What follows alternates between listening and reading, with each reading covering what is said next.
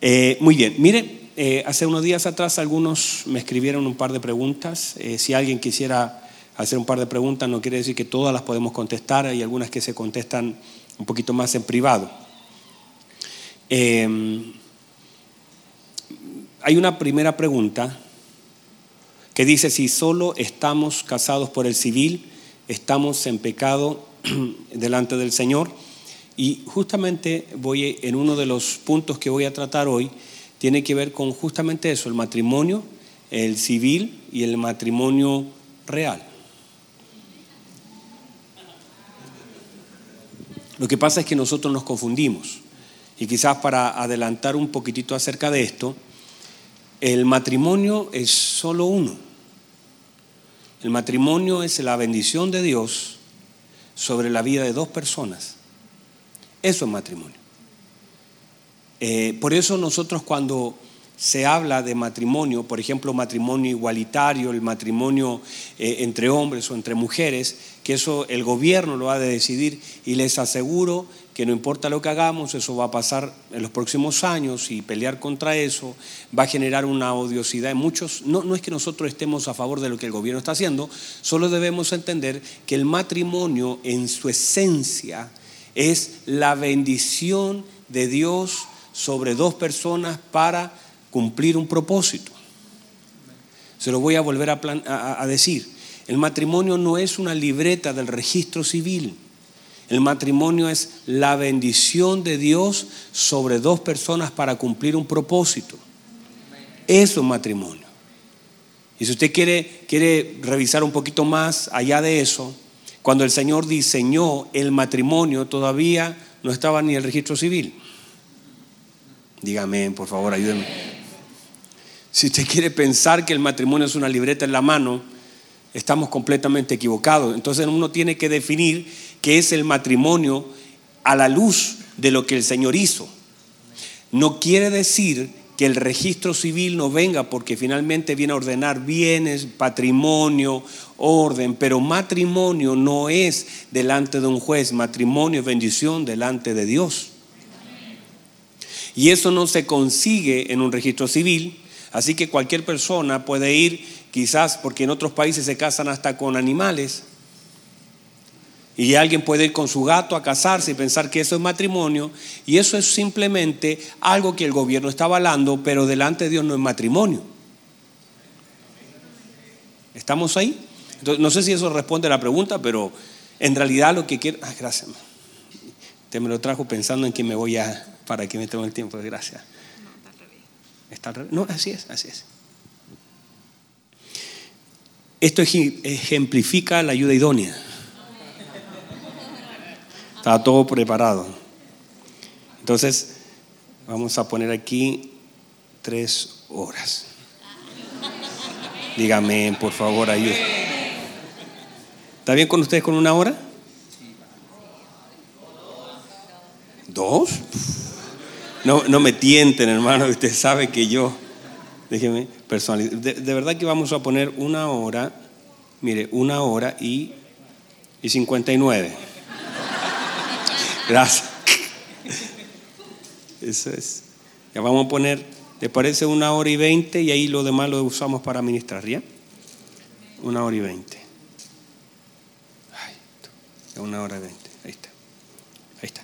Ya, entonces, eh, eh, ¿ya se entendió el concepto? El hecho de que matrimonio no es una libreta en la mano. De hecho, les voy a plantear esto desde ya para ver que sea mucho más, más claro lo que voy a decir.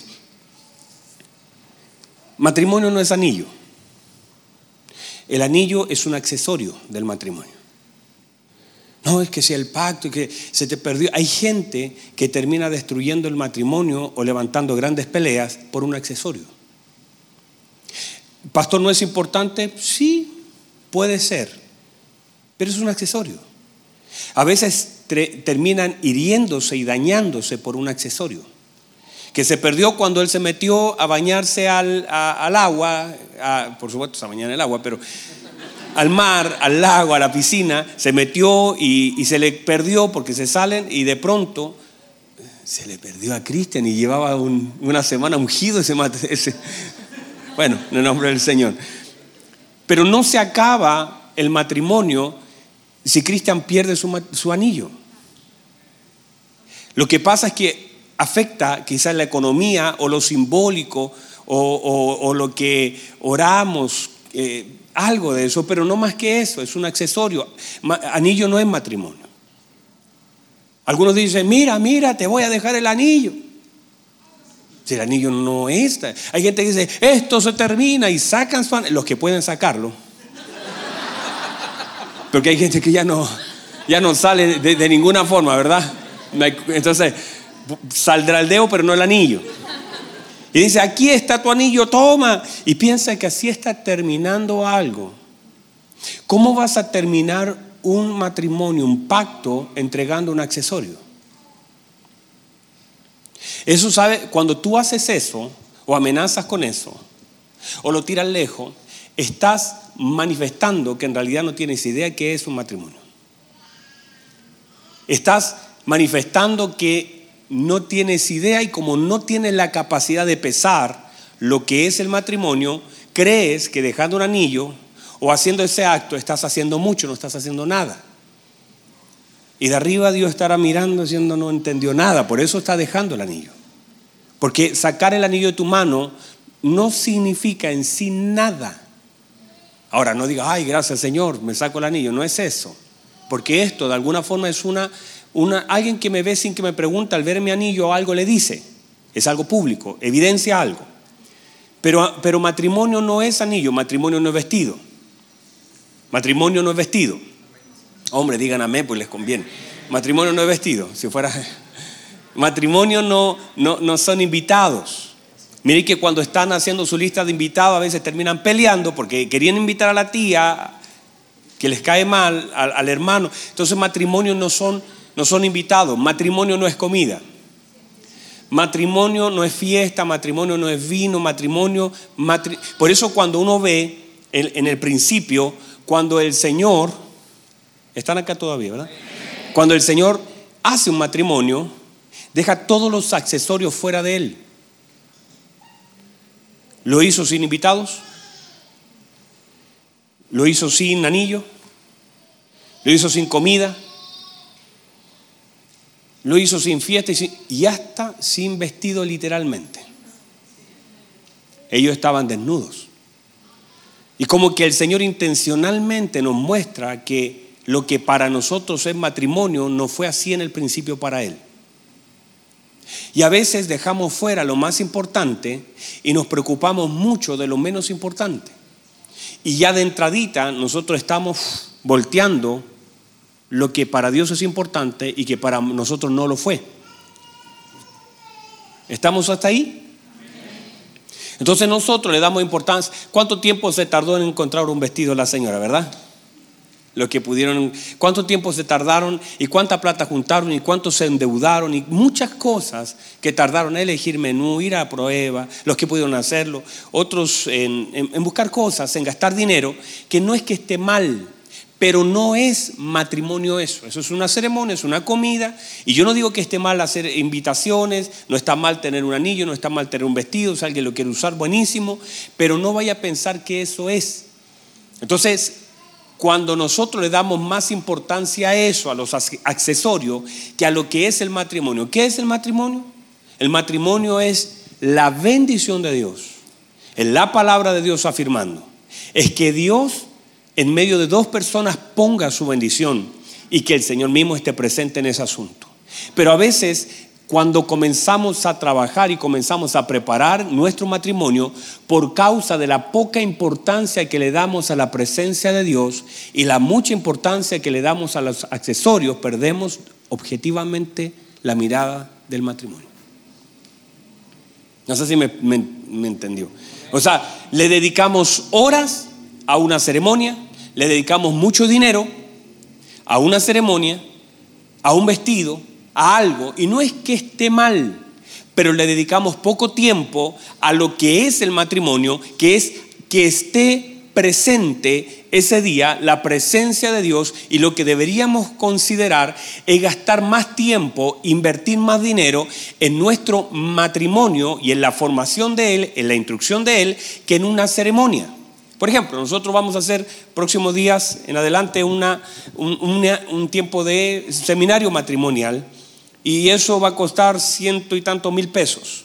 Y para algunos es terriblemente caro porque en realidad sí no es barato, porque estamos arrendando un hotel, usted se va a ir a alojar, va a dormir en una cama rica, va a tener un tiempo súper bueno, un desayuno en un hotel cinco estrellas, estamos preparando todo. Para algunos eso es mucho, porque no tiene la capacidad de valorar lo que significa un tiempo de instrucción y de separación. Porque eso mismo, si usted lo, lo transfiere, son dos invitados a su ceremonia, o tres cuando, cuando mucho seguramente. Allá fueron quizás, no sé, 30 mil pesos, 40 mil, 50 mil por persona y usted no tiene problema en gastarlo, pero cuando se dice hay que instruirse, vamos a invitar a alguien, vamos a tener que pagar los pasajes de alguien, vamos a tener que rentar un salón, vamos a tener que salirnos de acá para tener claridad de lo que vamos a hacer, y dices, no, eso es muy caro. ¿Es caro en relación a qué? ¿A lo que vas a recibir? No es caro. ¿Cuándo fue el último el libro que leíste de matrimonio? ¿Cuándo fue la última vez que, que te instruiste en las cosas que estaban mal? Entonces a veces nosotros le damos poco tiempo, queremos mucho resultado invirtiendo muy poco. Pero no se puede invertir. La Biblia establece un principio, que el que ciega escasamente, y no solamente es un billete ahí en, en un ofrendero. Si yo siembro poco en mi matrimonio, ¿por qué yo quiero cosechar mucho en él? Si yo estoy sembrando poco mi esposa, ¿cómo voy a querer cosechar mucho en ella? Digan amén, las mujeres de ahí tuvieron su oportunidad y no la aprovecharon. ¿Cómo voy a querer recibir de ella algo que yo mismo no he sembrado en ella? ¿Cómo? Ahí salieron un par de amenes, medios tímidos, pero salieron. Pero me, me explico en eso. Mire lo que dice la palabra del Señor. Bueno, en realidad estamos respondiendo preguntas todavía. De hecho, vamos a la primera, son cinco. Yo creo que si contesto las cinco, se nos termina el seminario. Esa no la voy a responder. No es horario. Eh,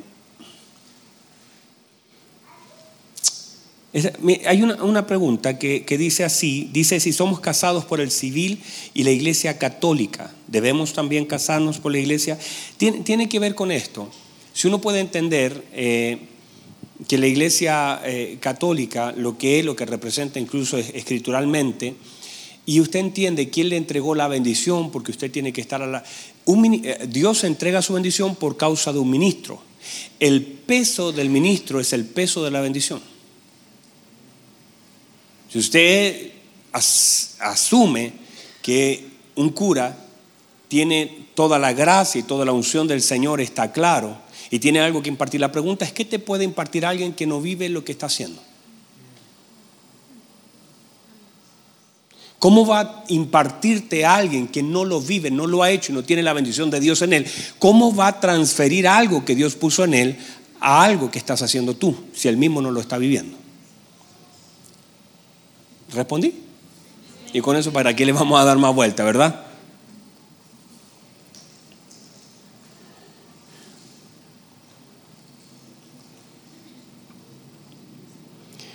Bueno, lo, otro yo creo que lo voy a tratar acá porque son preguntas que pueden salir ahora para no, no desviarme. Listo. Mire por favor lo que dice, si alguien quiere enviar un WhatsApp a la, a la iglesia, ahí hay un lugar donde podemos ver algunas preguntas que puedan ser. Mira lo que dice el libro de Proverbios capítulo 5, el versículo 15. Mire lo que dice Proverbios 5:15. Dice, bebe el agua de tu misma cisterna y los raudales de tu propio pozo. ¿Se entiende ese concepto? Es poético.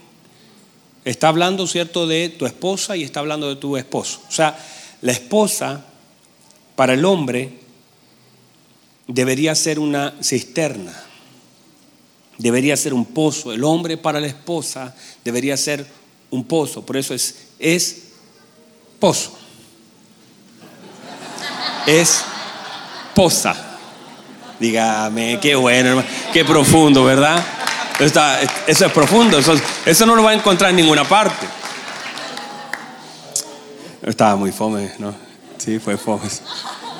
Bueno, pero sí, entiéndase que en sí la Biblia dice o trata de reflejar, porque cada una de esas comparaciones, mi esposa dice, no, estuvo muy mal eso. Ah, está, muy bien. Eh, eh, trata de reflejar una verdad, que en sí nosotros somos un pozo y debemos ser un pozo para ella, y debe, debe ser ella un pozo para nosotros. Debería ser un raudal de aguas, debería ser algo que me sacia. Todos nosotros en sí tenemos la capacidad dada por Dios de saciar a nuestro cónyuge. Y no, mire, no necesita, le hago una pregunta, la misma agua de este pozo la tendrá otro. Lo que puede cambiar, lo que puede cambiar es eh, cómo es el diseño del pozo, pero el agua es la misma, H2O. Y a veces nosotros cambiamos el pozo, pero las aguas pueden ser las mismas. O a veces las aguas pueden ser amargas. La Biblia establece de aguas amargas o aguas infructuosas. Entonces uno debe examinar por qué eh, la sabiduría de Salomón está tratando de decir, ten mucho cuidado. Estás tomando un pozo que no es tuyo. Estás tratando de beber de un agua que no es tuya. ¿Qué está pasando allí? ¿Por qué? Y uno de los temas que hoy día vamos a tratar entre todos los temas tiene que ver con esto, con el adulterio. Adulterio que muchas veces comienza antes de casarse. ¿Cómo va a comenzar? Claro, porque te estás en el noviazgo acostando con una mujer que no es tu esposa. Y luego, entonces no es difícil que te sigas acostando con alguna mujer que tampoco es tu esposa. Si alguien comenzó acostándose con la mujer que no es su esposa, no debe ser tan extraño que al momento de estar casado te sigas acostando con alguien que no es tu esposa, porque no hay pacto ahí. No sé si me entendió. Los que sí, qué bueno. Pero vamos a hablar acerca un poquito de eso, del adulterio. Porque justamente es eso, una de las razones eh, donde se quiebra más fuerte el matrimonio. El adulterio no comienza, el, adulterio no comienza cuando estoy en la cama de alguien, comienza en la crisis en la cama con mi esposa. Antes de llegar a la cama ajena, hay un problema en mi cama. Antes de yo que alguien toque mi corazón y la puerta de mi corazón, hay una crisis que provoca que alguien entre en mi corazón. Entonces no es solamente que me engañó, sino cuál es la raíz de ese engaño. Entonces mire lo que dice. Se puso tensa la cosa, hermanos. Dice, se derramarán tus fuentes por las calles y tus corrientes de aguas por las plazas. O sea, llega un momento, si, si esto es aplicable a la esposa, por ejemplo, podría ser que uno finalmente termine lanzando a la calle lo que yo debiese beber. Lo que fue preparado para que esté en mí, puedo yo, por causa del uso equivocado, estar botándolo y soltándolo en las calles. O sea, desperdiciando el pozo que el Señor me ha asignado. Y a veces cuando no tenemos sabiduría, en las cosas en el área matrimonial, tenemos, tendemos nosotros a desperdiciar el agua que el Señor nos ha dado. Eso es lo que está diciendo el autor. Dice, sean para ti solo y no para los extraños contigo. Sea bendito tu manantial. Qué hermoso, ¿verdad? Gracias, hermano. Qué hermoso. Sea bendito tu manantial. Están desanimados. Otra vez. Sea, mire lo que dice, sea bendito tu manantial. Ella es mi manantial. Sea bendito tu manantial. Ella es mi manantial. Sea bendito tu manantial. Y mire lo que dice. Y alégrate con la mujer de tu juventud, como sierva amada y graciosa gacela. Sus caricias te satisfagan en todo tiempo. Perdón, ¿cuándo? Las caricias. Quiere decir que hay una demanda de Dios para las manos de la mujer. Díganme los hombres ahora. Hay una demanda de Dios para que las manos estén en siempre acariciando la vida de un hombre en todo tiempo. O sea, no puede faltar la caricia de la mujer en la vida de un hombre. Porque si el hombre no encuentra, o sea, quiere decir que hay un diseño que dice que el hombre necesita las caricias de una mujer. Y si no encuentra las manos, no encuentra las caricias en las manos de su esposa, encontrará las manos de alguien que lo quiera acariciar. Y el hombre normalmente se deja acariciar. Y como el hombre es reactivo, la mujer puede con sus manos activar siempre la vida de un hombre. Entonces, el Señor está enseñándonos a través de su palabra que de alguna forma en todo tiempo, o sea, las manos de la mujer deben ser siempre una caricia para la vida del hombre. Quiere decir cariñosa la señora. Debe ser cariñosa a su esposa. Dígame, por favor. Debe ser cariñoso con su esposa. Dígame, vamos, escuche, dice. Voy a volver a repetir. Y a veces, a veces eso nos cuesta un poquito, porque a veces como o no sabemos, o a veces siempre consideramos, el, el hombre va a tener que aprender a administrar las caricias. Porque el hombre asume siempre, o asumimos siempre, poniéndome en ese lugar, que cada vez que la mujer toca la cara, la mira con cara de, de león. Díganme la mujer. Como que el hombre siempre interpreta una caricia como una posibilidad de algo más. Entonces la mujer empieza a restarse, ¿sí me entienden, verdad? Estoy hablando en algunas claves porque hay niños. Entonces, como el hombre tiende a interpretar siempre la caricia de la mujer como una forma de expresión de deseo, el hombre entonces le empiezan a tocar la cara y pone ojo de seductor. Agacha la mirada y comienza a mirar, cerrar los ojitos. Y la mujer lo único que quería era acariciar a su marido. Y el problema del hombre es que siempre que acaricia a la mujer, tiende a acariciarla o tendemos a acariciarla. Amén, dice. Gloria a Dios, hermano. Es un hombre sincero acá por lo menos. O la mujer interpreta que cada vez que el hombre se acerca a ella a darle cariño es para poder tener intimidad con ella. Entonces, como eso está un poquito dañado, porque, porque el hombre es reactivo y la mujer es sospechosa. ¿Cierto que es sospechosa?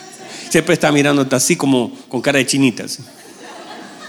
Entonces todo eso provoca que de pronto la mujer deje de acariciar y el hombre comienza a reclamar por la falta de amor y la mujer le comience a reclamar porque cada vez que lo toca, las pocas veces que comienza a acariciar, entonces él empieza a activar su área y la sangre comienza a fluir y todo comienza y, y todo eso se empieza, por eso hay que tratar estos temas. Porque tal vez si algo fuera constante en el tiempo y no tan esporádico, y quizás a través del acuerdo y decir, mira, vamos a cumplir la palabra del Señor. Mis caricias no serán quitadas de ti. En todo tiempo voy a acariciarte.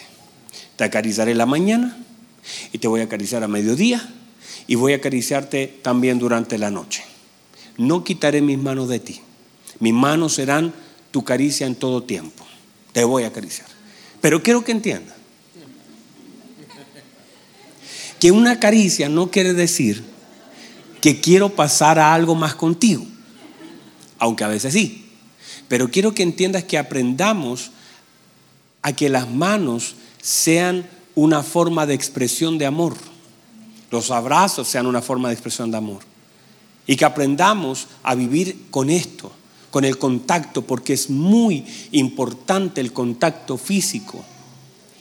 Cuando eso se va perdiendo, cuando ya no tomamos la mano, fíjese, cuando ya dejamos, fíjese qué, qué le pasaba a usted. Ah, eso es hermoso. Yo estaba en la iglesia, mi papá estaba predicando y yo estaba abajo. Mi papá decía, tómese de la mano de la persona que está al lado. Y decía, gloria al Señor por ese hombre está ungido. Y le tomaba la mano a mi esposa y mi esposa, sus manos le comenzaban a sudar porque se ponía nerviosa como ahora. Y, pero, pero va pasando el tiempo y las manos van perdiendo esa, esa sensibilidad. Y vamos dejando y vamos soltándonos a tal punto que a veces los hombres, la mujer camina atrás, el hombre de allá adelante, y ya no nos importa porque se perdió algo que nunca se debió haber perdido. Entonces, cuando tenemos que volver a estas cosas tan sencillitas, y a lo mejor estoy eh, diciendo algo que no tiene nada de profundo, pero es tan importante que aprendamos. Si la Biblia dice que la mujer debe acariciar al hombre durante todo el tiempo, que sus caricias deben estar siempre en mí, es por la importancia de conexión. Porque míreme, si, si de pronto yo estoy acá y, y usted ve a mi esposa haciendo, hágame cariñito, mamá. Le voy a poner cara de chino yo. Eso, esa expresión, hará que cualquier posibilidad de otra persona, eso es, como, es como un insecticida. No te puedes acercar. Aquí hay amor, Aquí hay pacto, aquí hay romanticismo, aquí hay caricias, aquí hay contacto. Pero a veces nos pasa que nos comenzamos a enfriar y ya no hay amor.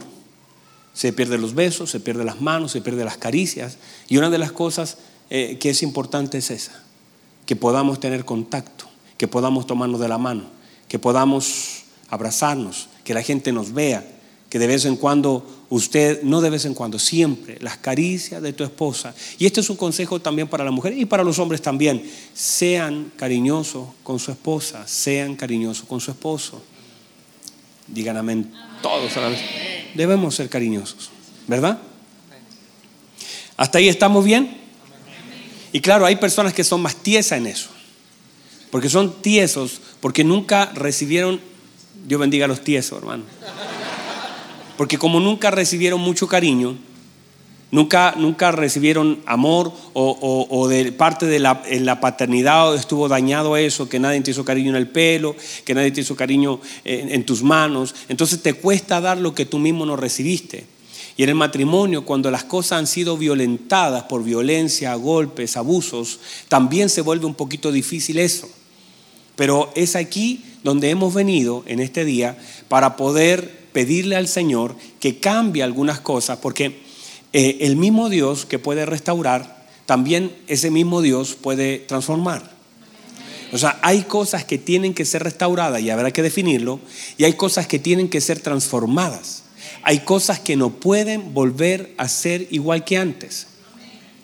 Otra vez, hay cosas, porque si tú dices, no, yo quiero que mi matrimonio sea restaurado, si necesitas que sea restaurado, es como volver al estado donde se quebró. Lo que tú necesitas es que sea transformado a un estado mayor. Porque ya estaba de una forma y se quebró. Por lo tanto, restaurarlo sería volverlo a exponer a que otra cosa por el mismo diseño lo vuelva a quebrar. Pero si nosotros le pedimos a Dios que transforme y, el matrimonio no puede ser transformado a menos que los que lo componen sean transformados. Y se expongan a esa transformación. Ay Señor, mire lo que dice la gente. Señor, transforma mi matrimonio, bendice mi matrimonio. Y, y el Señor no puede intervenir a menos que la vida de nosotros sea intervenida. Entonces no es que Dios hace algo en el matrimonio, es que Dios hace algo en una persona que se manifiesta en el matrimonio. Entonces yo puedo estar orando todo el rato, ay pastor, ore por mi matrimonio. No, ven tú, arrepiéntete, vamos a trabajar contigo. Porque no va a cambiar el matrimonio, sino cambia la persona.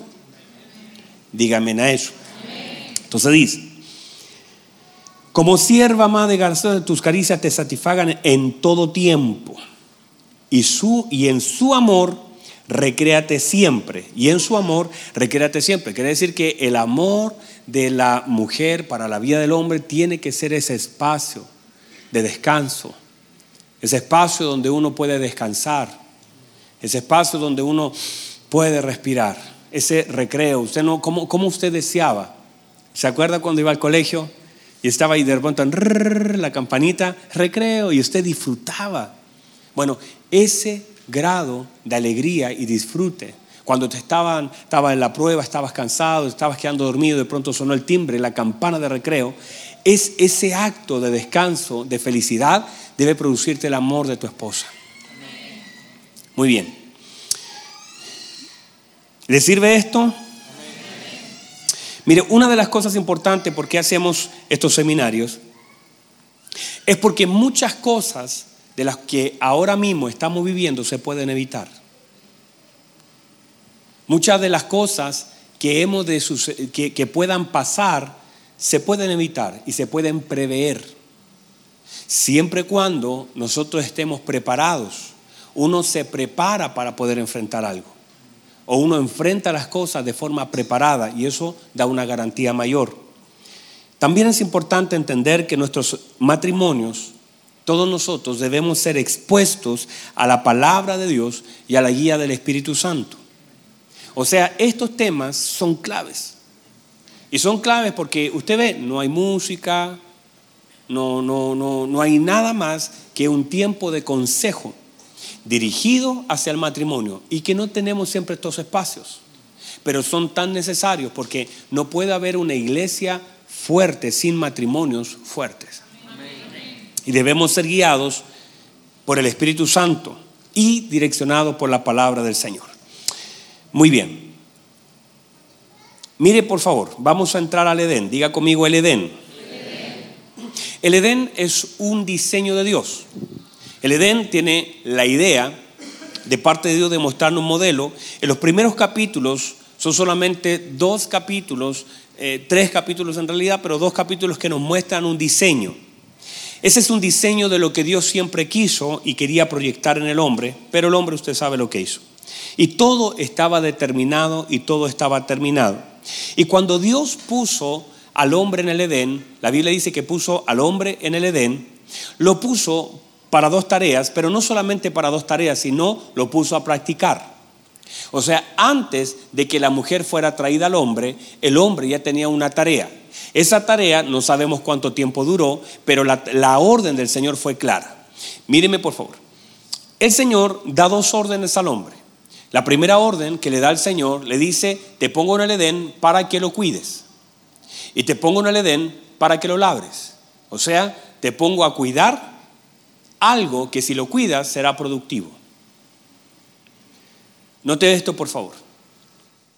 Lo que hace el Señor es entrenar al hombre para que luego él aprenda a cuidar todo lo que el Señor ya le da. La idea es que cuando venga la mujer y traiga a la mujer, el hombre esté entrenado en el cuidado hacia lo que Dios ha creado para él. No sé si, me expliqué.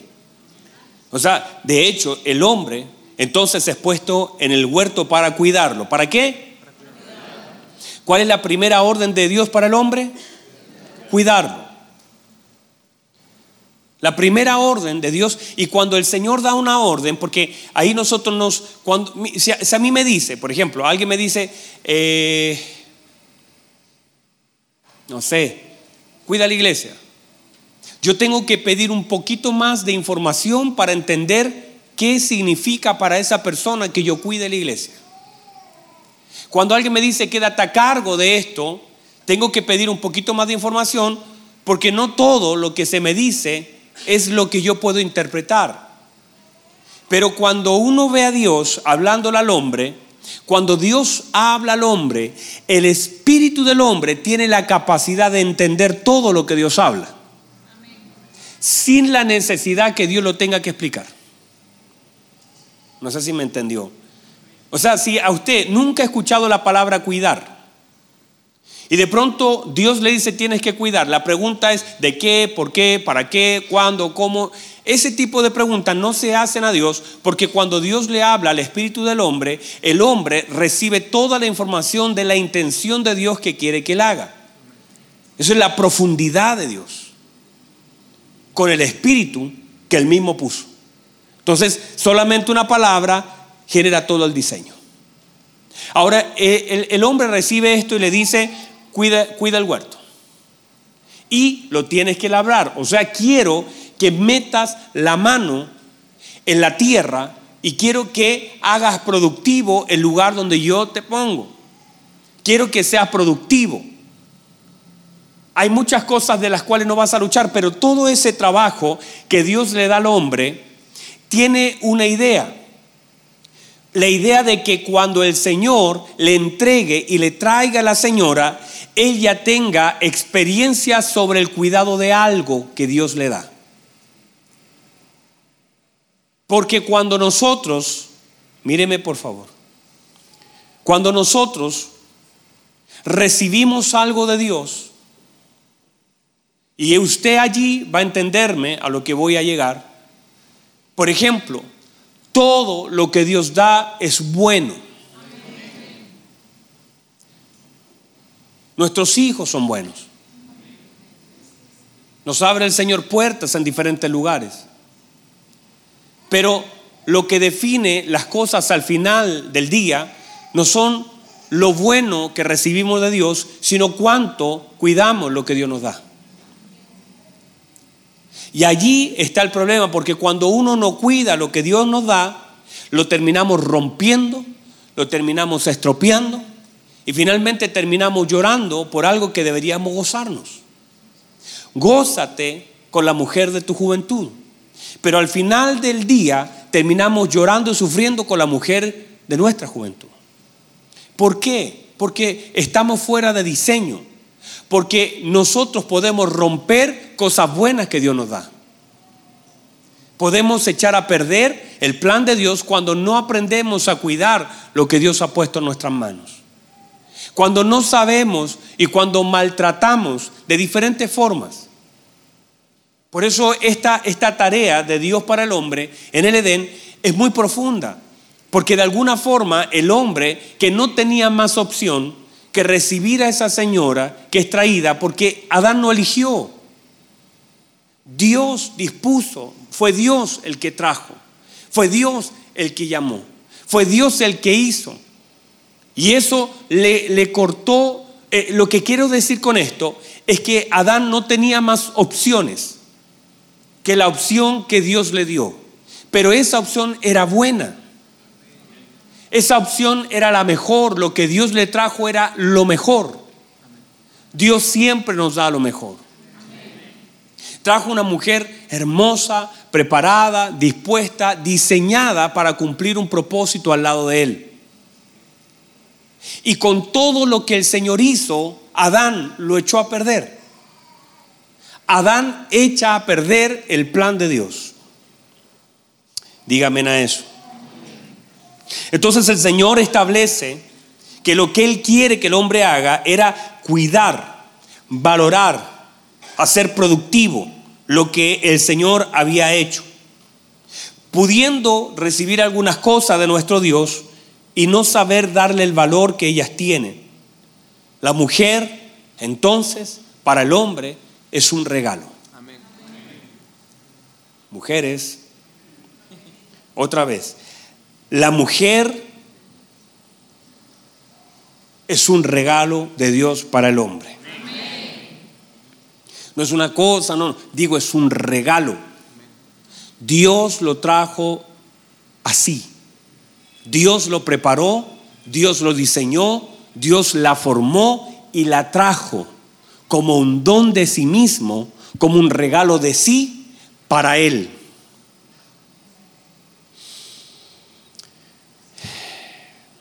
Mire lo que dice Deuteronomio 24:5. ¿Están aquí todavía? Deuteronomio 24:5. Dice, el recién casado, Dice el recién casado, no ir a la guerra. El recién casado no se ocupará de cosa alguna. Estará libre en su casa por un año para alegrar el corazón de la mujer que tomó como esposa. Hermoso, ¿eh? Así que, Cristian,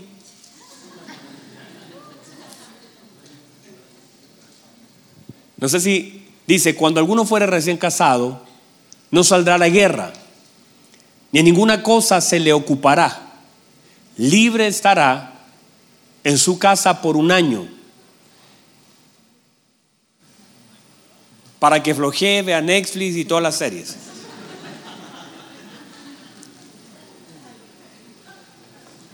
Para que vaya a jugar a la pelota con los hombres de acero. Atrás dije. ¿Para qué? ¿Cuál es la función? ¿Cuál es la idea de Dios? Que ese hombre no muera y que si se casó, imagínense la cantidad de matrimonios que había, cuando esta palabra se escribió, todos se casaron. Se salvaban de la guerra por un año. Sin embargo, el propósito de esto era esto. Era, mire, mire, mire la función del hombre. Mire lo que dice el Señor. Voy a establecer una ley para que no necesites arriesgar tu vida en la batalla. No quiero que trabajes. Algunos Santo Dios. No quiero que trabajes. No quiero que te ocupes en otra cosa. Quiero que tu ocupación y tu dedicación sea alegrar el corazón de la esposa que has tomado. Eh, y esto es hermoso porque es como, como Dios cuidando a esa señora. Míreme por favor. Si uno mira el, uno podría pensar que esto es una bendición para el hombre, pero en realidad lo que Dios está haciendo es poner el foco en la mujer. Y le da la libertad al hombre, pero le da la responsabilidad de hacer algo. O sea, el Señor es tan bueno que dijo, voy a poner en mi ley Voy a hacer que el hombre no tenga una excusa para decir, no, es que me toca ir a la batalla, es que tengo que hacer esto, pero el fin es este, porque ahora que nos casamos, alguien será de luna de miel, alguien estará, pero el fin, lo que el Señor quiso hacer era que nosotros pudiéramos entender que no es que la guerra no necesitara de ese hombre, no es que, que, que la batalla lo que tú aportas no sea bueno, claro que bueno, o sea, dejar un montón de hombres afuera era peligroso, pero el Señor estaba diciendo, esa mujer es más importante que ganar esa batalla. Que tú puedes ganar una batalla y ser muy valiente y ser bueno para disparar y ser excelente en el campo de batalla, pero si tu mujer está triste en casa, perdiste más de lo que has ganado. No sé si alguien entendió lo que acabo de decir. Que tú puedes ser exitoso, bueno, trabajador, esforzado y mostrar que, eres, eres capo para hacer, para hacer cualquier cosa. Eres bueno para hacer tu trabajo. Y Dios dice, no estoy diciendo si no está poniendo exclusión, pero déjeme a los buenos, déjeme a los valientes. No, quiero que todos los hombres entiendan el propósito. El propósito del matrimonio. Si logras alegrar el corazón de tu mujer durante un año, ¿entendiste? ¿Por qué te uniste a ella? Si fuera, mire, mire la demanda del Señor para la vida del hombre.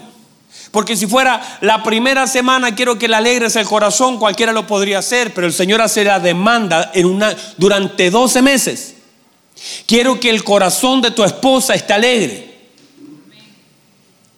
Quiero que durante 12 meses seas capaz de alegrar a tu mujer en los días aún de su periodo. Cuando no se sabe ni cómo hacer.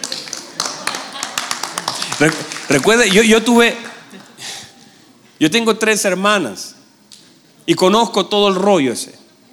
Porque yo era el más chico me mandaban a comprar de todo ahí. Y todo avergonzadito yo iba a comprar.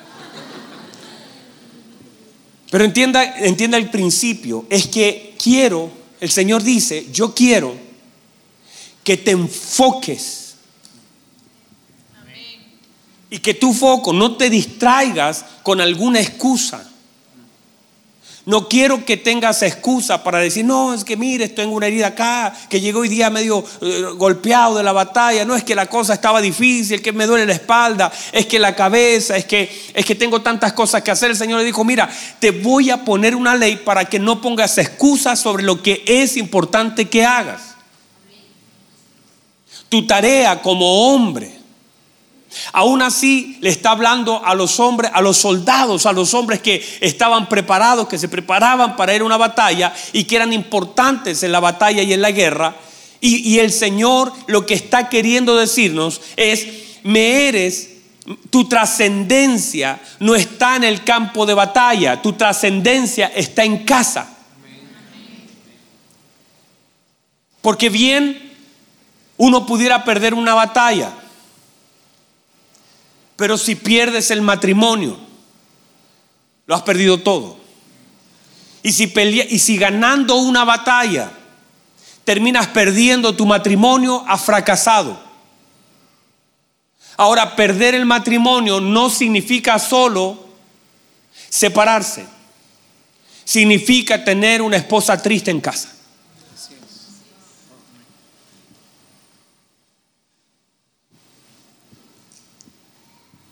Eso pegó fuerte.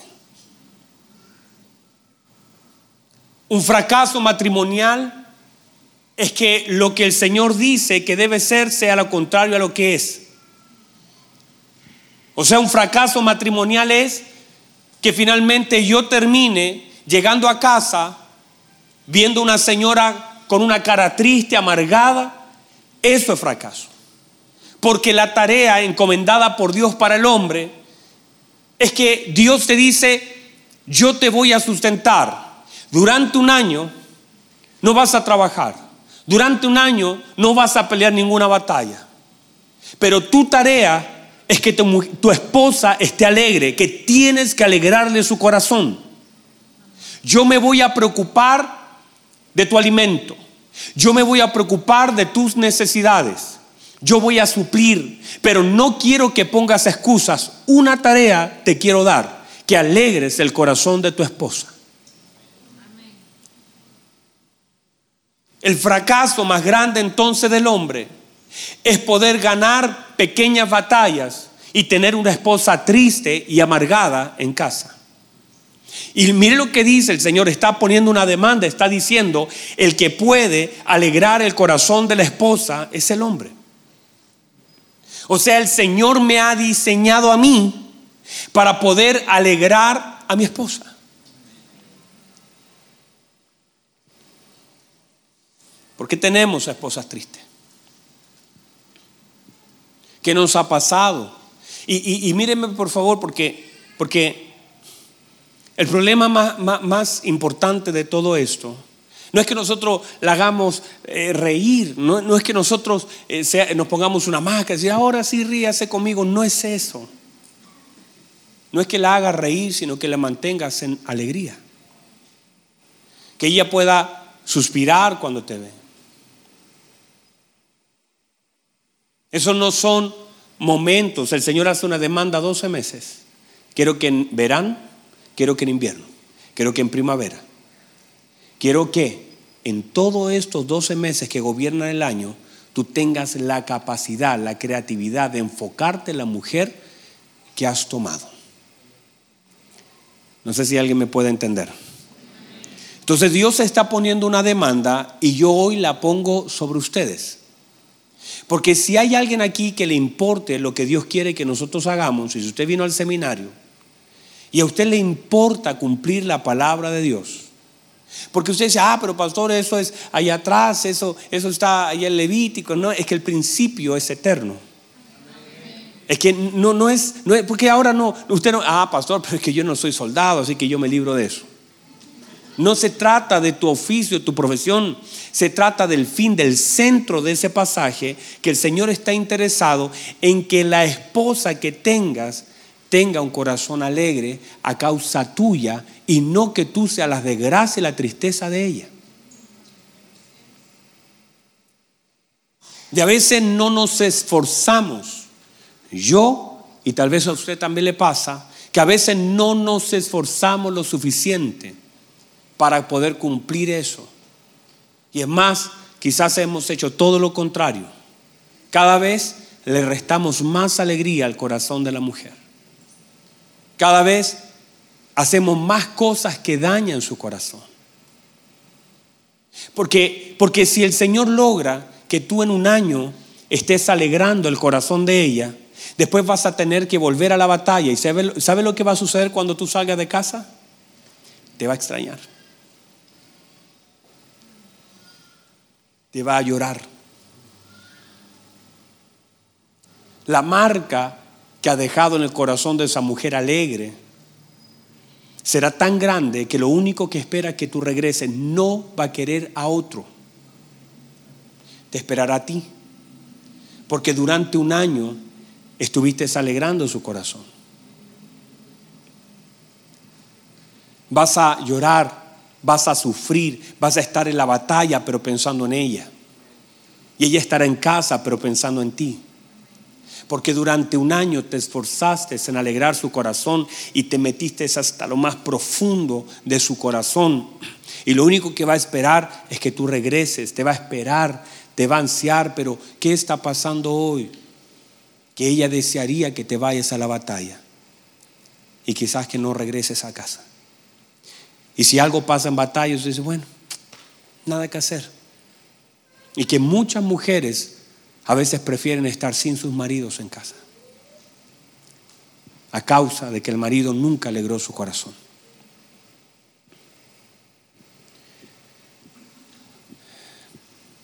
Está fuerte, ¿verdad? Pero si tú durante un año pudiste alegrar el corazón y te enfocaste en ella, imagínate, imagínate el, el lazo que se genera. Imagínate el conocimiento que se genera a partir de querer enfocarse. El Señor, mire lo que está diciendo, mire lo que el Señor está diciendo. Está diciendo, quiero que tu foco Quiero que tu fuerza, quiero que tu centro sea tu esposa. Y se lo voy a plantear de esta forma. ¿Está bien con ustedes? Lo veo medio complicado. Claro que es una demanda. Y sabe, le digo una cosa, también es una demanda para mí. Claro, me tengo que esforzar más. Me voy a esforzar más. Amor, me voy a esforzar más. Me vas a extrañar. Cada mañana el sol.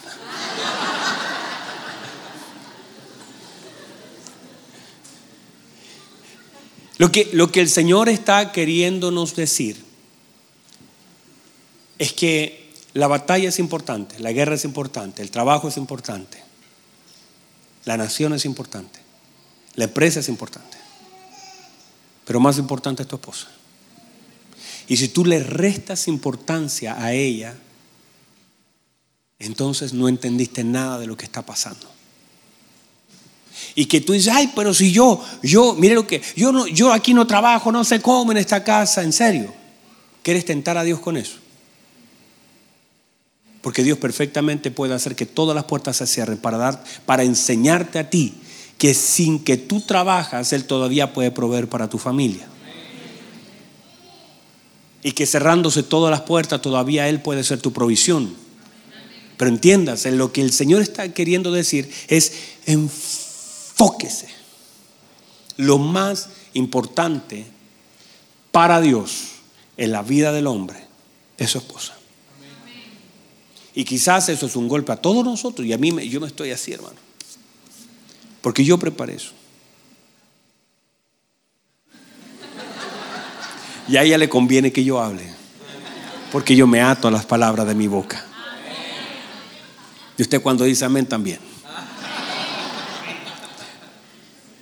No sé si lo pueden recibir. Pero déjeme, déjeme simplificarlo así como ahora, ya que estamos en este ambiente. Se lo voy a simplificar. Para Dios es importante lo que el hombre hace en favor del corazón de su esposa. Y que muchos de los problemas matrimoniales tienen que ver con que el hombre se desenfocó. Y sabe, y usted me va a conocer ya, mis seminarios siempre apuntan al hombre, ¿verdad? Las mujeres vienen a gozarse de cómo nosotros atendemos al hombre aquí. Y vienen a asegurarse que, que ella escuchara lo mismo que usted, pero usted sabe. Porque si usted tiene una mujer que está alegre en casa, su casa será un lugar de gozo. Sus hijos. Pero cuando una mujer está amargada, está triste, toda esa impartición, porque la mujer tiene la capacidad de edificar su casa. Y una mujer necia destruye su casa. Entonces, en la medida que nosotros entendamos la importancia de nuestra labor en el corazón de ellas, es tan trascendente. Por eso yo les invito, cerrando este puntito, les invito a que podamos nosotros esforzarnos, hombres, esforzar, no deje su trabajo, ah, voy a tener que dejar mi trabajo para alegrar, no, no deje su trabajo, sino que entienda el principio. Usted no puede ser la tristeza de su esposa, usted debe ser la alegría de ella. Usted no fue puesto, usted no la tomó, no se tomaron, no, no hay un pacto para que usted sea la desgracia de ella y que ella lo único que quiere es que le llegue el flechazo en medio de la batalla,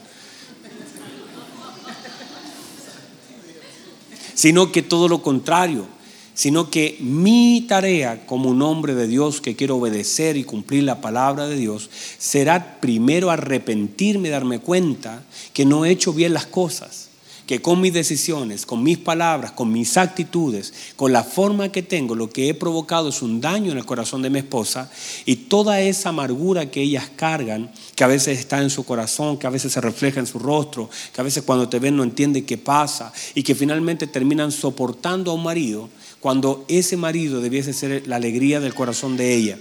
Y si uno entiende esto y uno ve que es el Señor mismo que nos está dando una dirección y nosotros, míreme, míreme, si usted y yo, otra vez, si usted y yo nos esforzamos y queremos cumplir la voluntad de Dios, Dios cumplirá su propósito en nuestro matrimonio. Si yo me esfuerzo, si yo le digo esta, esta noche, yo le digo, si yo cerrar aquí, no voy a cerrar, tranquilo, porque tengo todavía, ese es el primero de varios, y me quedan 28 minutos todavía. Pero mire, si usted puede solamente este puntito, ¿ya le bendigo este puntito? Si usted solamente este puntito, los hombres pueden decir, uy, me equivoqué tanto. Y pueden arrepentirse de lo que han hecho y el daño que han provocado. Y el poco esfuerzo que han puesto, lo que Dios dice, quiero que todas las fuerzas que ibas a gastar en la batalla, las gastes en esto. Quiero que te enfoque, enfoque tu fuerza, enfoque tus recursos, enfoque tu mente, toda tu creatividad, enfoque tu corazón. Quiero que alegres el corazón de la esposa que tienes. Y si nosotros decimos, yo he hecho todo esto mal, Señor, hoy me arrepiento. Y hoy mi tarea, si voy a honrarlo a usted, porque usted podría venir a la iglesia, tener a su esposa al lado y no cumplir la palabra del Señor. Y si usted no cumple la palabra del Señor en su matrimonio, su matrimonio pagará las consecuencias de vivir lejos de la voluntad de Dios. Entonces, si yo ahora digo, no, yo, ah, este es mi foco, esto es, tengo que enfocarme en alegrar el corazón de mi esposa. Y lo voy a hacer operando en verdad, lo voy a hacer operando, lo, voy a hacer honrándola, lo voy a hacer eh, llevándole florcitas. De hecho, ayer me nació un deseo tan grande por llevarle flores a mi esposa. Y había dejado de llevarles. Ayer estaba ahí diciendo, y, ahí tenemos un rollo los dos con algunas cosas, porque le decía, amor, pero yo te llevo flores usted la deja al lado. Pero es como el deseo, yo creo que voy a esperar unos días hasta que se me pase, porque si no, algo, tengo, tengo un deseo, así que tengo que orar al Señor para que se vaya este deseo. Entonces, pero es como, ¿cómo hago? ¿Cómo hago? para poder honrar? ¿Cómo hago para poder cuidar? ¿Cómo hago para bendecir? ¿Cómo hago para alegrar? Piense y, mire, Dios le ha dado sabiduría a usted, a todos los hombres que están aquí están llenos de sabiduría de Dios. Otra vez, los hombres que están aquí están llenos de la sabiduría de Dios. Y esa sabiduría no es solamente para, para poder trabajar y ser el mejor Uber de la historia de este país, o ser el mejor constructor, o ser el, el músico más excelente, o ser el mejor profesional. Toda la sabiduría ocúpela en el lugar donde Dios la necesita. Ah, uy, eso salió hermoso. Debo ocupar la sabiduría en el lugar donde Dios la necesita. Porque usted puede, ay, mire que soy bueno en esto, eres buenísimo, donde Dios no, es intrascendente. Va a llegar uno mejor que tú y te van a echar. Pero no hay otro pozo en el que tengas que invertir más que en tu esposa. Mujeres, ahí la mente tiene que haber salido del alma. Entonces, las cosas que hacemos en función de nuestra esposa es para alegrar el corazón de ella. Y si mi foco es cumplir la palabra de Dios, tendré que usar toda esa sabiduría. La Biblia dice, Santiago, si tiene falta de sabiduría, pídale a Dios el que le va a dar. Pídale, Señor, ¿cómo lo hago? Se alegro el. No lo haga esperando algo, hágalo para alegrar su corazón. No lo haga diciendo, ah, lo voy a hacer, porque la mujer a veces ya nos mira con cara de sospecha diciendo, este, por algo está haciendo esta cuestioncita. Quizás, ¿qué cosa hizo y me está? Porque usted cuando llegue con el, ramo de flores, la señora las va a mirar, pero te va a mirar, entonces ya, ¿qué pasó? Pero desde ahora en adelante, usted dice, no, mi amor, si yo te traje estas flores y estos chocolates que no engordan, y lo hice, porque quiero alegrar tu corazón, porque entendí la palabra y cada vez que yo haga algo, no es porque quiera algo de ti, aunque mi hermano, cada vez que la mujer tiene el corazón alegre, usted va a recibir siempre de ella lo mejor.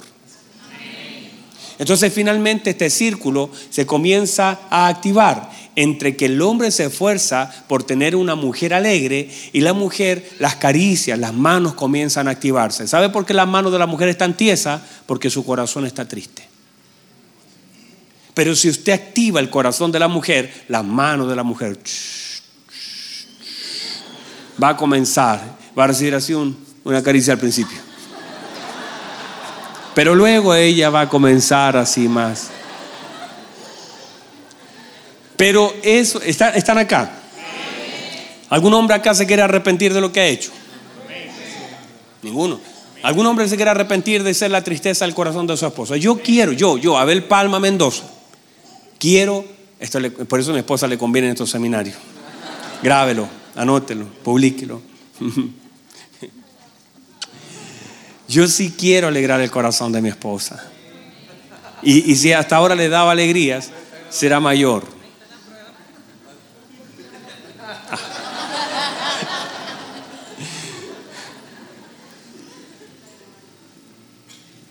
Yo no sé si alguien más, algún hombre dice, yo pastor también, yo quiero, yo quiero alegrar el corazón de mi esposa, porque haciendo eso, lo que estás haciendo no es obedeciendo a un pastor que te está predicando, sino estás cumpliendo la palabra de Dios. Y cada vez que nosotros cumplimos la palabra de Dios, Dios cumple su palabra en nosotros. Otra vez, cada vez que usted cumple la palabra de Dios, Dios cumple su palabra y sus promesas en nosotros. Entonces a nosotros nos conviene cumplir la palabra de Dios. Porque si usted se esfuerza en cumplir su palabra, Dios no se esfuerza en cumplir la suya. Dios cumple su palabra. Pero usted cumple la suya. Díganme las mujeres. Díganme los hombres.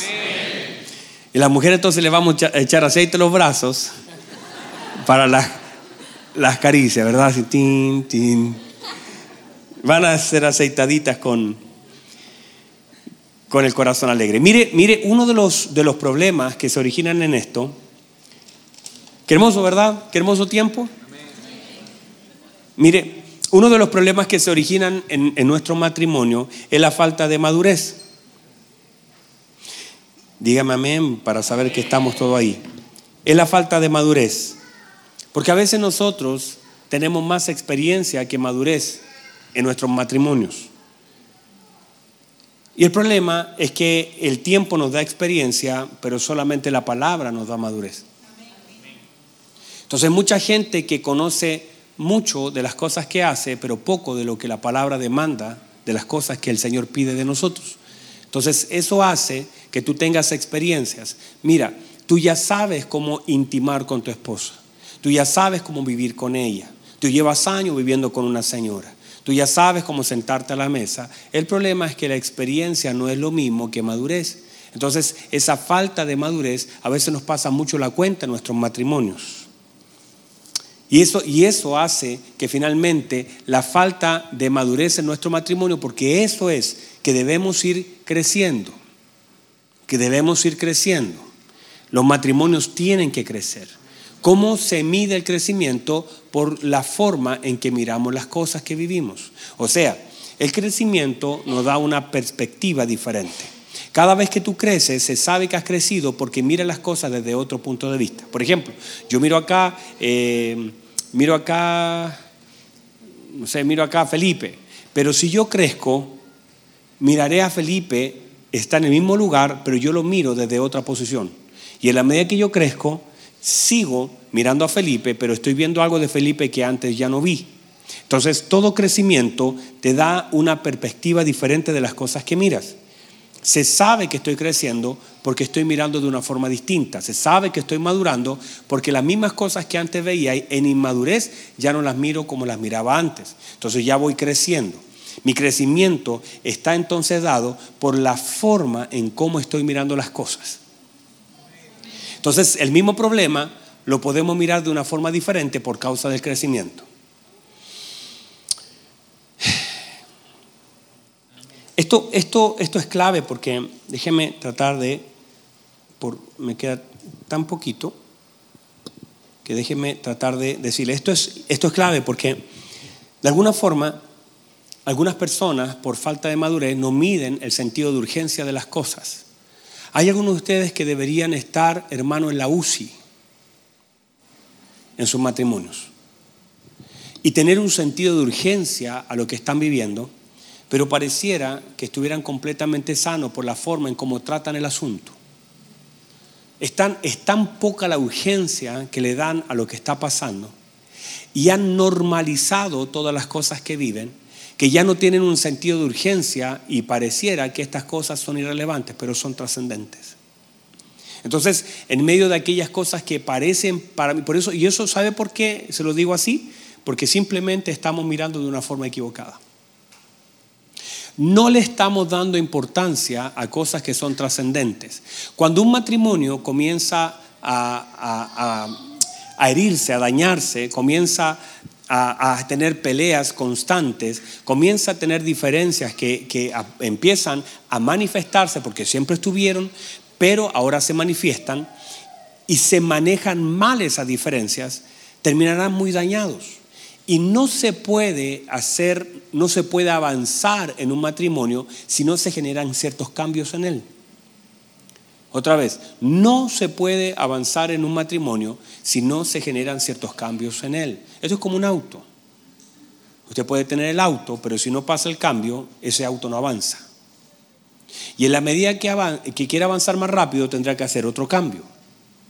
Y cada auto tiene los automáticos y los mecánicos, funcionan igual. En algunos, por ejemplo, los mecánicos, uno mete la mano para pasar el cambio, pero en el otro la máquina automáticamente hace el cambio, pero siempre en un auto para que avance hay cambios. Entonces nosotros a veces queremos avanzar sin cambiar nada. Y andamos así todavía y decimos, pero ¿por qué no avanza? ¿Por qué no avanzamos? ¿Por qué no avanzamos en esto? Porque no haces cambios. No cambiamos algunas cosas. No metemos la mano en algunas cosas que sí tenemos que meter la mano. Una de las cosas que destruye tanto el matrimonio y que todos nosotros la vivimos es la altivez y el orgullo en él. Se manifiestan todas las obras de la carne muchas veces en el matrimonio. Toda la falta de Cristo se manifiesta en él, nos falta. Y todo lo que necesitamos, mire, los frutos, eh, todo lo que es el fruto del Espíritu, la obra del Espíritu Santo se requiere en el matrimonio, no fuera de él. Mire, le voy a decir esto. En la iglesia necesitamos que usted manifieste los frutos del Espíritu. Gracias, hermano, por su tiempo. Pero más que la iglesia es en la casa, en el matrimonio. O sea, yo estoy más interesado como pastor que el fruto del Espíritu sea manifiesto en su matrimonio que en la iglesia. Aunque cuando está, está en todos lados. Pero digo, no, no es aquí, es en su vida. que la paz, el gozo, la benignidad, la bondad, la fe, la templanza, el gozo, el amor, eso sea manifiesto en mi matrimonio. Esos frutos no solamente sirven para que, uy, tenemos el fruto del Espíritu, no, es para que podamos vivir la vida de Cristo en nuestro matrimonio. Dígame a eso. Entonces, en la medida que nosotros vamos haciendo cambio, vamos a notar que los cambios están, digo cambios buenos, digo cambios en relación a la palabra. Ah, no, vamos a cambiar el florero de aquí. No, no es eso. Sino que es el hecho de que ahora estamos, míreme, estamos determinados como matrimonios a cumplir la palabra de Dios. Amor, ¿qué te parece? que cumplamos la palabra de Dios y que sometamos nuestra voluntad a la voluntad de Dios. ¿Sabe, ¿Sabe por qué los matrimonios están en crisis? Por falta de Cristo en ellos. Porque tienen mucho de ellos y poco de Cristo. La crisis de un matrimonio es porque abunda la vida de ellos donde debiese abundar la vida de Cristo. Y toda esta, eh, no sé si pueden recibir eso, es como que está, hay mucho de mí y poco de Él. Y cuando hay mucho de mí en mi matrimonio y poco de Cristo en mi matrimonio, viene la crisis. Porque para que exista una crisis, tiene que haber mucho de mí y poco de Cristo. Porque cuando hablo de crisis no hablo de problemas. ¿Por qué? Porque enfrentaremos problemas. Pero ese problema no puede generar una crisis en un matrimonio que está en Cristo. Un hijo enfermo es un problema, no es una crisis. Una situación financiera. Nosotros con mi esposa vivimos una situación financiera. Hemos vivido varias, pero una puntualmente. Estábamos en Colombia predicando. Mi hermana me llama, me dice, Abel, la, empresa mandante, nosotros habíamos puesto, no sé, 150 millones, algunos de nosotros, otros de crédito, habíamos tomado para levantar dos supermercados, estábamos con todo nuestro material trabajando con gente allá, y me avisa mi hermana que en la empresa se dio la quiebra y que todo se ha perdido. Eso es un problema, pero no generó una crisis. Nosotros con mi esposa, entonces yo, le, la miré y le dije, amor, estamos aquí en Colombia, yo no voy a volverme loco, no voy a regresar, nuestras lágrimas serán reservadas para Cristo, no para un problema. ¿Qué hacemos? Y mi esposa me dijo, bueno amor, si nos toca perderlo todo, comenzamos de nuevo. ¿Por qué? Por lo mucho de Cristo que había y por lo poco de nosotros. Si se da en otro contexto, como por ejemplo, mi esposa me dijo un día, estaba yo, yo haciendo unos trabajos muy grandes, eh, y de pronto mi esposa me dijo, amor, no lo hagas. Yo dije, no, pero es que este es bueno, amor, este, este, este es buenísimo, este negocio, porque nosotros los hombres vemos buenos negocios en todos lados. Y yo le dije, amor, esto es bueno, esto es, esto es, este, con este negocio, amor, tremendo. Y usted sabe lo que pasó, ¿verdad? ¿Cómo salió el negocio? Malo me metí en un problema y mi esposa no me dijo, te lo dije, aunque quería decirlo. Y quizás lo dijo para adentro, me lo dijo con el pensamiento. Ahora, ¿por qué ese problema, que fue grave otra vez, no sé, salud, mi hermana, tranquila. mire, ¿por qué ese problema no se transformó en una crisis? por lo mucho de Cristo es mi esposa.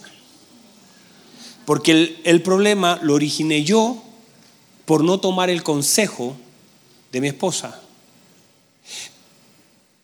Pero si ella no generó de ese problema una crisis, fue por lo mucho de Cristo en ella.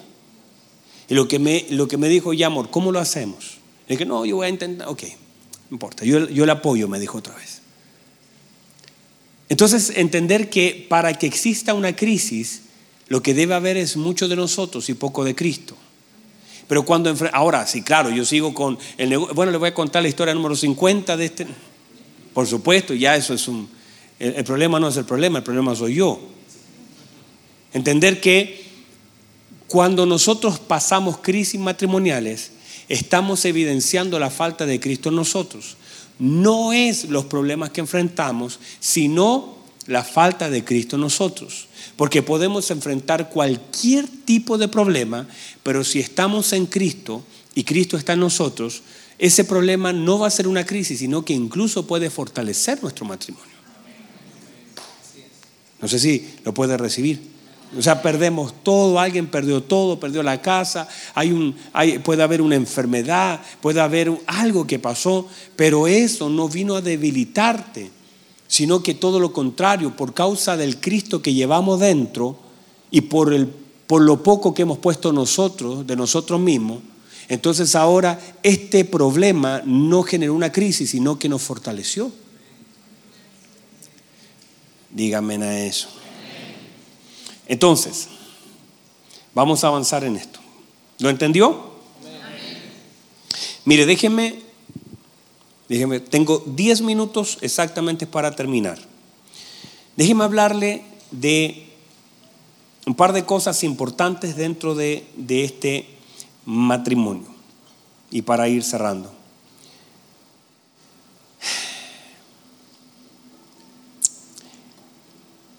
Muchos de ustedes, y, voy a tomar un par de cosas que han sido en consejería durante las últimas dos semanas, y en base a eso quiero tocar los últimos puntos. Eh, muchos de ustedes, yo no sé cuántos, pero quizás muchos de ustedes no se han casado y pueden estar conviviendo. Y puede ser que para ustedes eso esté bien, pero eso está mal.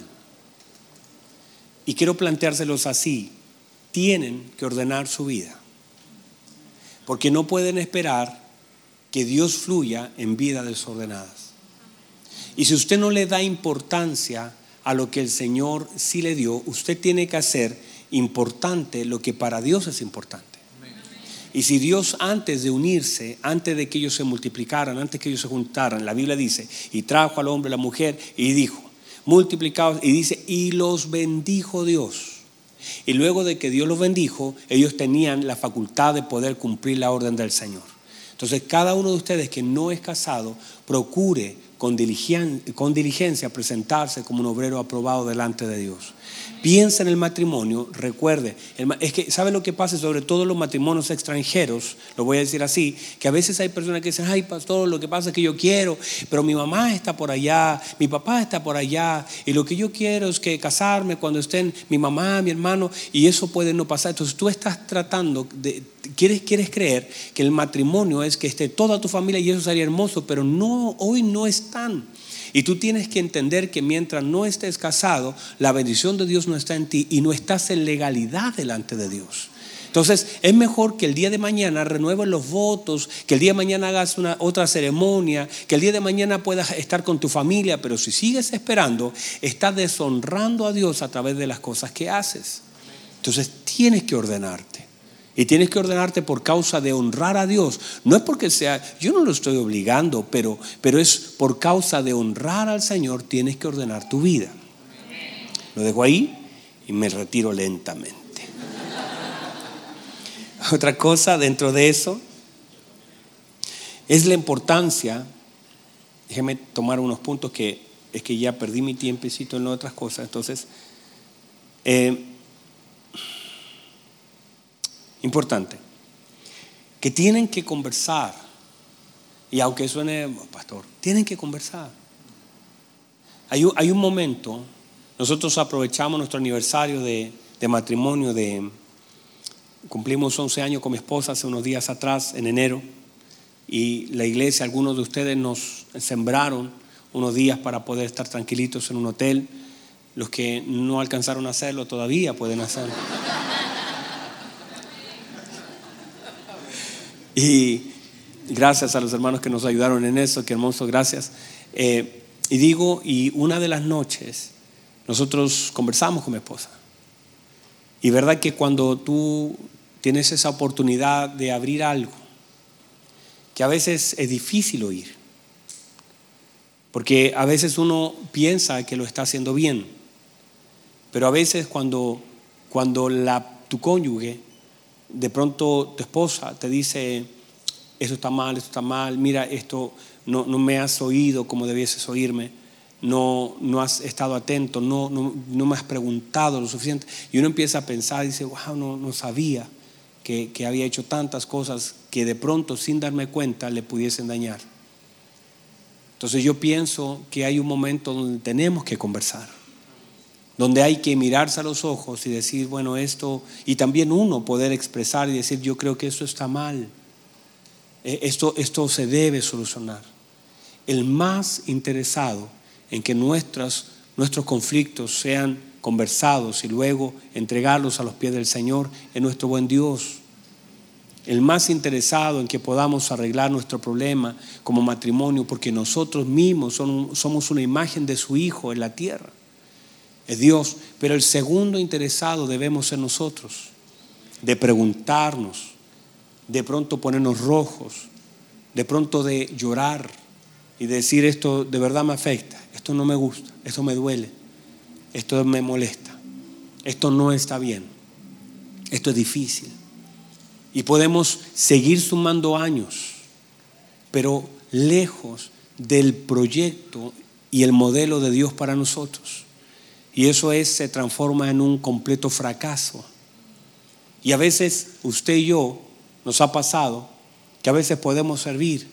De hecho, muchos de ustedes sirven de hecho, muchos de ustedes vienen a la iglesia, pero a veces vienen medios dañados.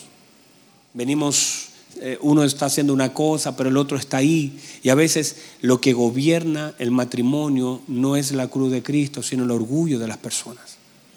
Y gran parte de nuestros errores como matrimonio están gobernados por el orgullo, por no hacer las cosas como Dios quiere que la haga. Por supuesto, no, no, quizás no estamos donde deberíamos estar, pero tampoco estamos donde comenzamos. Y llega un momento donde debemos nosotros mirarnos. Y sabe, el hombre, sobre todo el hombre, creo yo, a veces opera en tanto orgullo y le cuesta tanto reconocer y decir, me equivoqué. A mí me cuesta, no es fácil para mí. Decir, me equivoqué, lo siento, perdón. Es difícil, pero es allí también donde se muestra la obra de Cristo en la vida del creyente. Porque Dios está queriendo sanar nuestro matrimonio. ¿Y sabe qué lo impide? Nosotros. Dios quiere sanar nuestros matrimonios, pero nosotros lo estamos impidiendo. Pero si nosotros disponemos nuestro corazón, antes de seguir avanzando, antes de seguir sumando años y días, antes de que el Señor siga dándonos más cosas. Hay cosas que tienen que sanar en nosotros. Hay cosas que tienen que cambiar en nosotros. Hay cosas que son accesorios, el trabajo, la casa, el auto. Algunas cosas son accesorios. Pero lo más importante es que nosotros, nosotros, como hijos del Señor, vivamos una vida plena delante de Dios y sincera. Dios quiere matrimonios sinceros, que amen y sirvan a Dios de corazón sanos y que podamos nosotros mostrarle al mundo. Porque miren, uno, uno puede salir con un tratado a decirle Dios te ama, reciba al Señor. Uno puede salir con una guitarra a predicar a la esquina. Pero ¿dónde está la evidencia de Cristo en nuestro matrimonio? ¿Dónde está la evidencia de transformación? Porque uno para uno le es más fácil ir donde un drogadicto y decirle, mire, deje la droga. Eso está mal, está haciendo daño. Uno puede ir donde un borracho y decirle, mire, deje el alcohol, eso le está haciendo daño, lo está matando. Pero si uno mirara, a veces nosotros nos hacemos tanto daño. No es que eso esté bien lo que ellos hacen. Pero así como Dios quiere transformar a ese borracho y quiere sacar a ese hombre de la droga, también quiere transformar nuestros matrimonios y quiere transformar nuestros matrimonios y hacer de nuestro matrimonio el centro de la manifestación de Cristo en nuestra vida. Pero a veces es todo lo contrario. Es salimos y queremos que otros vengan a Cristo, pero nosotros no estamos siendo transformados.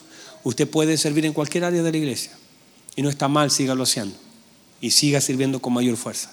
Pero lo más importante es que su matrimonio y mi matrimonio glorifique a Dios que mi matrimonio sea un testimonio del poder de Dios, de lo que Dios puede y quiere hacer con nosotros, ¿Y eso lo podemos lograr? Claro que sí. ¿Y esa es la voluntad de Dios? Claro que sí. Para Dios es importante, míreme, el que está ya perdido en la droga. Para Dios es importante el que está perdido en el alcohol. Pero también es muy importante para nuestro Dios nuestro matrimonio. Para Dios es importante nuestra familia. Porque finalmente, incluso todo lo que esté pasando en nuestro matrimonio afectará directamente a nuestros hijos. No nos podemos escapar de esa responsabilidad. ¿Sabe cuántos hijos hoy están dañados profundamente por un matrimonio que no ha podido llevarse? Por, un, por unos padres que no han sido un ejemplo, un modelo. Y nuestros hijos crecen con esos, esos daños en su corazón.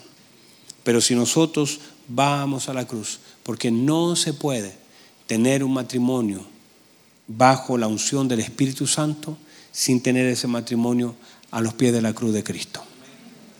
Amén, iglesia. Voy a pedir a Mati o a alguien que me ayude con un poquito de música para cerrar con lo último. Tiempo agotado. Déjenme cerrar con esto.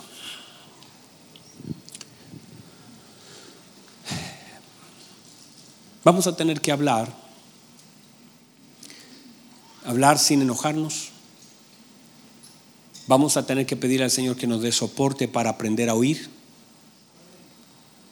Vamos a tener que decirle, Dios, permíteme oír sin que me enoje y que mi respuesta sea para agredir lo que se me acaba de decir. Vamos a tener que hablar sin defendernos. Vamos a tener que decir, tienes razón, no voy a decir nada esta vez, lo siento y no te voy a mandar, no estoy pensando en decirte algo mientras tú me estás diciendo algo a mí. Porque eso nos ha pasado. Mientras ella me habla, yo estoy pensando en ¿qué le digo para contrarrestar lo que ella me va diciendo a mí? Y al final todo eso nos ha dañado. Finalmente, el plan del Señor es tan hermoso. El plan del Señor con nuestro matrimonio es tan hermoso que podrían pasar los años y esa fuente no se va a secar, ese pozo no se va a terminar. Que esas fuentes están hechas para que las generaciones tomen de ella que el Señor ha depositado tanto en nosotros y nosotros a veces hemos cometido tantos errores en esta área. Entonces, ¿qué quiere el Señor? El Señor tiene el poder para restaurar y el Señor tiene el poder para transformar. Y que el modelo del inicio sea establecido sobre nosotros. Que podamos estar otra vez en el jardín con nuestro Señor. Que podamos abrazarnos, mirarnos a los ojos que podamos caminar. Hace días atrás tuve la oportunidad de ir a la, a la casita de Alejandro Cerda, quien perdió a su mamita hace tres semanas tal vez. Y estaba ahí su papá y tuve la oportunidad de conversar con él. Muchos años de casado. Él luchó contra unos cáncer y gracias a Dios salió adelante. Pero se enfermó su esposita, duró un año y partió a los brazos del Señor hace unos días atrás. Y, y él decía, yo ya no tiene sentido vivir. Yo ya no quiero vivir. No me he de cuidar. Ya no quiero tomarme las pastillas, ya no quiero hacer nada porque se murió, mi viejita. Ya no, tiene sentido mi vida. ¿A quién le voy a preparar un desayuno? ¿A quién voy a acomodar en la cama? ¿A quién le voy a servir? ¿Con quién voy a levantarme por la mañana? Y mientras Alejandro me comentaba y estaba ahí el, el papito, yo pensaba qué hermoso es eso. Que una persona diga, no tiene sentido vivir mi vida si ya no está. No tiene sentido. Ya se terminó. Eh, quizás no es, bíblico, no, no, no, pero es el sentido de que es tan importante para mí, en la vida de ella, sobre mi vida. Y que tú hagas de la vida de la persona que Dios te ha dado tan importante como tu vida. Que recuerdes, hombre de Dios, que tu gloria será tu esposa. Y que lo que tu esposa sea, logre y viva, será tu mayor gloria. Que tu gloria será reflejada en tu esposa y en tus hijos. No es en tu auto, no es en tu casa, no es en tus logros ni tus títulos. La gloria de un hombre siempre será su esposa y su familia. Y si logras entender que eso es lo que Dios espera, y que llegues a, la presencia de Dios diciendo yo te di una esposa, ven buen servo fiel. Eh, fuiste fiel en lo poco. Le, sumaste. No le restaste, no la dejaste escondida bajo tierra. No la, no la olvidaste, sino que le sumaste. Y te la entregué dañada, herida, vino sin paternidad, vino de una familia disfuncional, la cosa estaba terrible, pero ella aprendió, ella se sumó, ella, a ella le diste algo. Entra al gozo de tu Señor. Todos nosotros hemos de dar cuenta de lo que el Señor nos ha dado. Y el matrimonio no se queda fuera de eso. Voy a pedirle que cierre sus ojitos, por favor. Inclinen su rostro. Ahí donde está, por favor, inclinen su rostro. Yo sé que muchos de ustedes vinieron solitos. Tal vez algunos no, trajeron, no, no vino o están en alguna situación de crisis. Pero Dios, que es tan bueno, tiene poder para cambiarlo todo, para transformarlo todo está delante de un Dios poderoso que nos da oportunidades para que las cosas cambien. Y ahí donde estás, por favor, en un tiempo de oración, si puedes orar para con Dios y pedirle al Señor que te, que te perdone, que no sabías, que no entendías, que no, no, no viste la trascendencia del asunto, que tal vez te das cuenta que muchas de tus actitudes lo que han hecho es dañar el corazón del otro.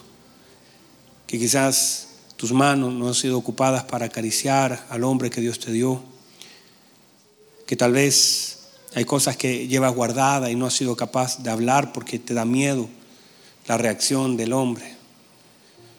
Si hay algún hombre aquí que ha sido violento durante este tiempo, que ha sido violento, que ha golpeado a su esposa físicamente o psicológicamente, la ha amenazado, la ha violentado, ha abusado de ella. Este es un tiempo para arrepentirse y Dios te da una oportunidad para hacerlo. La Biblia dice, nadie jamás aborreció su propio cuerpo, sino que lo cuida y lo sustenta. Ese es el modelo del Señor, cuidar y sustentar. Así que si estás aquí, este es un momento donde tienes que hablar con Dios y decirle, Señor, perdóneme. Señor, no entendía, no sabía, pero ahora que sé, pongo mi matrimonio a los pies de Cristo. Pido perdón por lo que he hecho.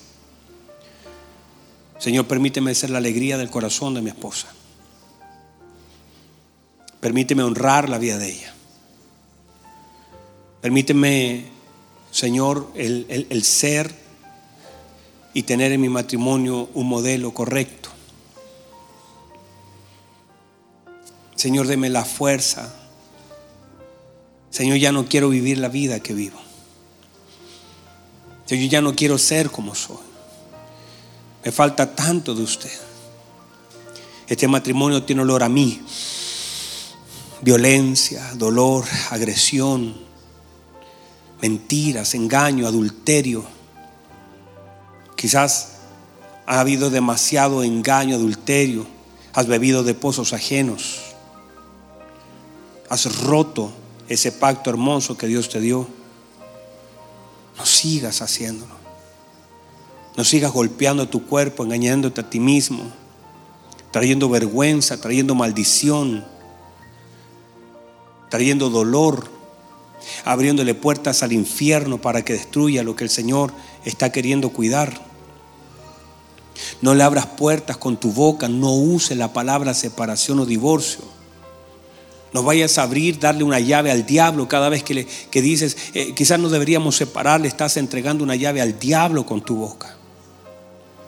Sino que eh, decir, esto lo vamos a solucionar, vamos a pedir un consejo, vamos a ir a la palabra.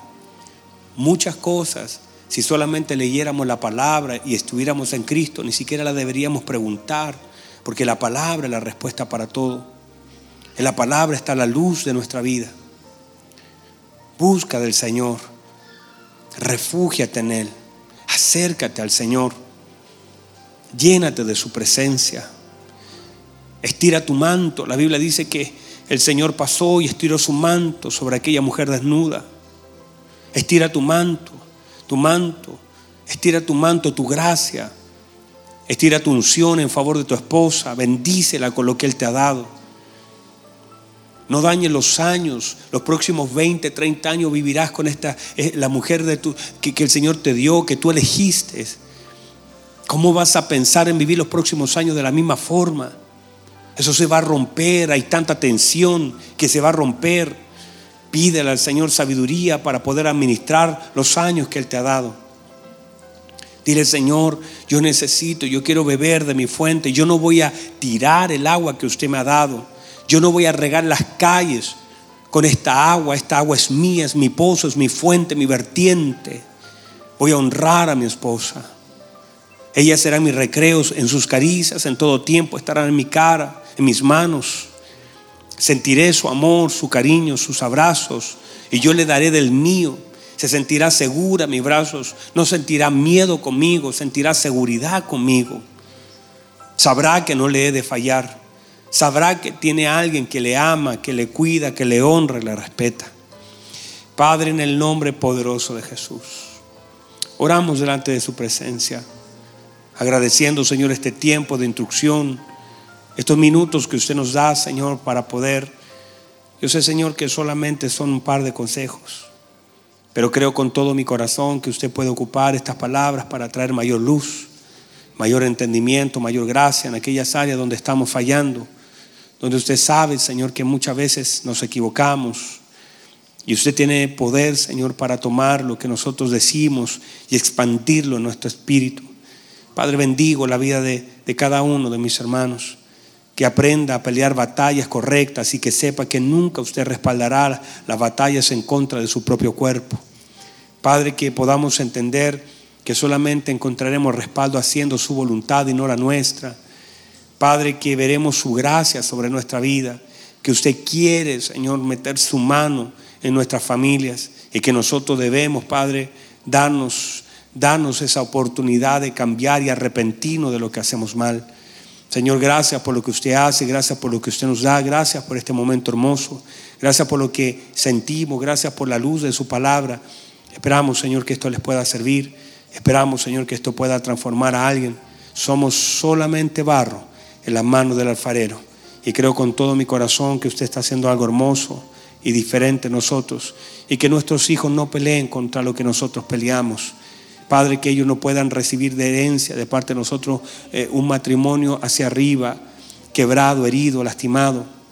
Que nuestros hijos, Señor, no puedan heredar todo nuestro daño. Padre, guarda a nuestros hijos de que ellos no vivan lo que nosotros vivimos y sufran lo que nosotros sufrimos, que seamos capaces de derribar estos gigantes para no dejarle gigantes a ellos. Ellos tendrán que enfrentar sus propios problemas pero que esos problemas no se transformen en sus crisis más grandes. Padre, en el nombre de Jesús, bendigo los matrimonios. Gracias por este tiempo hermoso, gracias por la oportunidad que me da de poder compartir estos consejos. Póngase en pie, por favor. Un minuto, póngase en pie. Deme dos minutos para cerrar. Y si, y si tiene la oportunidad de, abrazar a esa esposa, si la trajo, asegúrese así que sea la suya para no generar problemas. Y los que no la trajeron cerrados sus ojitos, bendiga la vida de, de ella en la distancia.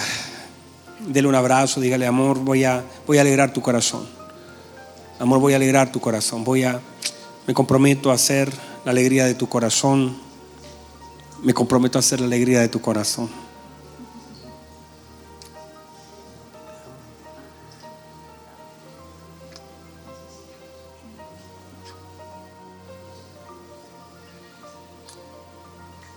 Dele un buen beso, pero prudente. Mire que la vea anterior. Santo Dios. Y, la mujer dígale, te voy a acariciar, te voy a besar, pero no te pases rollo, dígale. Te voy a hacer, mis manos serán tus caricias.